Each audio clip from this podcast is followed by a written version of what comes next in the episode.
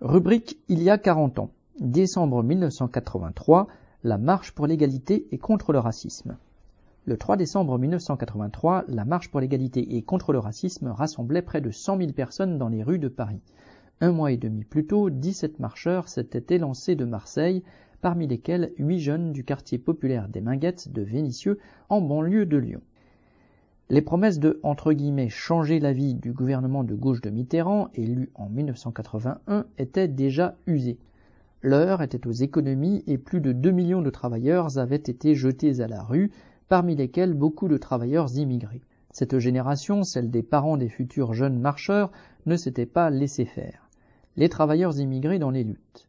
Au printemps 1982, les ouvriers immigrés qui tenaient les postes les plus durs et mal payés des chaînes de montage des usines Citroën et Talbot se mettaient en grève.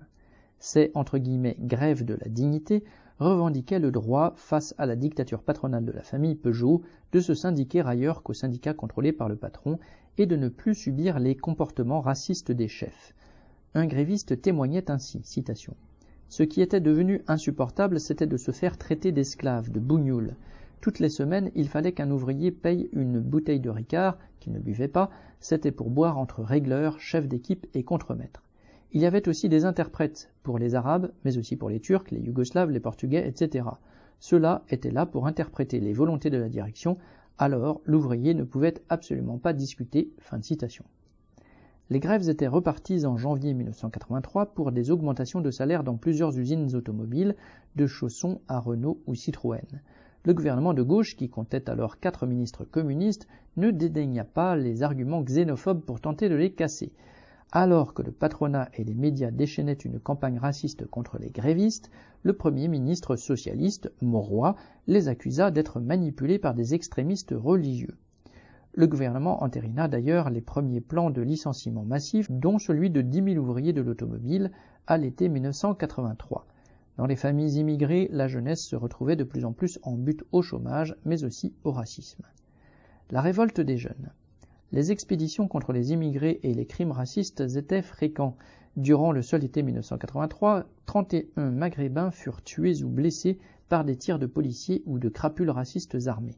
Parmi les victimes se trouvait Toumi Jaija, 20 ans, qui animait depuis quelques mois l'association SOS Avenir Minguette.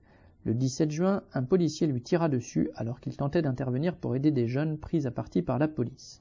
L'association des Minguettes était née quelques mois plus tôt, en mars, après une série d'émeutes dans ce quartier à majorité HLM de la banlieue lyonnaise, suite à l'un de ces affrontements entre les jeunes et la police.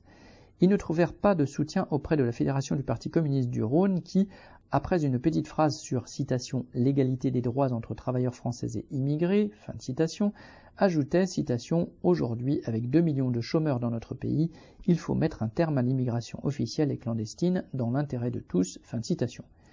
Le Parti communiste, dont les entre guillemets camarades ministres avaient accepté sans broncher les plans d'austérité et de licenciement, n'hésitait pas à joindre sa voix à la campagne qui faisait des travailleurs immigrés les responsables du chômage. C'est à la CIMAD, Association chrétienne d'aide aux immigrés et aux réfugiés, que les jeunes des Minguettes trouvèrent des militants pour les aider à organiser une marche dans l'esprit des actions non violentes d'un Gandhi en Inde ou d'un Martin Luther King aux États-Unis les marcheurs traversèrent la France, accueillis par le milieu associatif religieux de gauche et par des militants syndicaux et politiques locaux. À chaque étape, ils organisaient des débats avec la population et se retrouvaient parfois en but au racisme, mais aussi souvent à la fraternité par-delà les préjugés. Un nouveau meurtre raciste particulièrement révoltant fut commis dans la nuit du 14 novembre. Un jeune touriste algérien, Habib Grimzi, fut roué de coups puis défenestré du train Bordeaux-Vintimille par trois jeunes en route pour s'engager dans la Légion étrangère. Ce crime, aussi gratuit qu'abject, souleva une grande émotion qui se traduisit par la mobilisation de dizaines de milliers de manifestants à l'arrivée des marcheurs à Paris. Promesse non tenue de Mitterrand.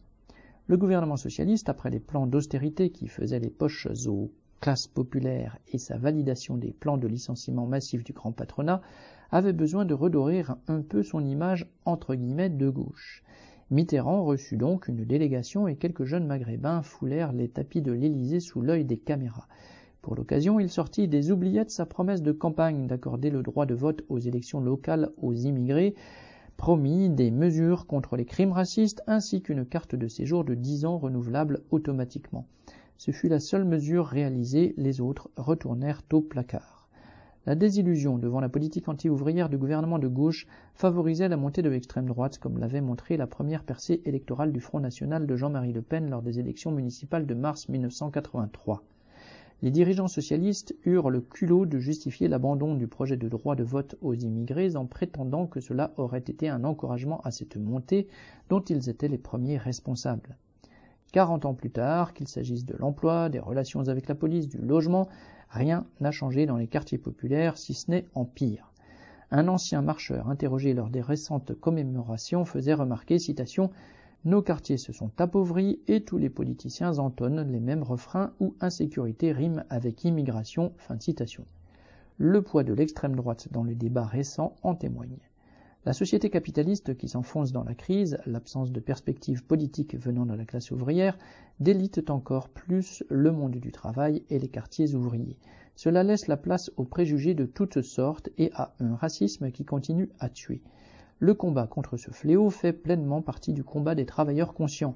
Les divisions entre exploités permettent au capitalisme de maintenir et de nourrir l'oppression de tous. Nadia Cantale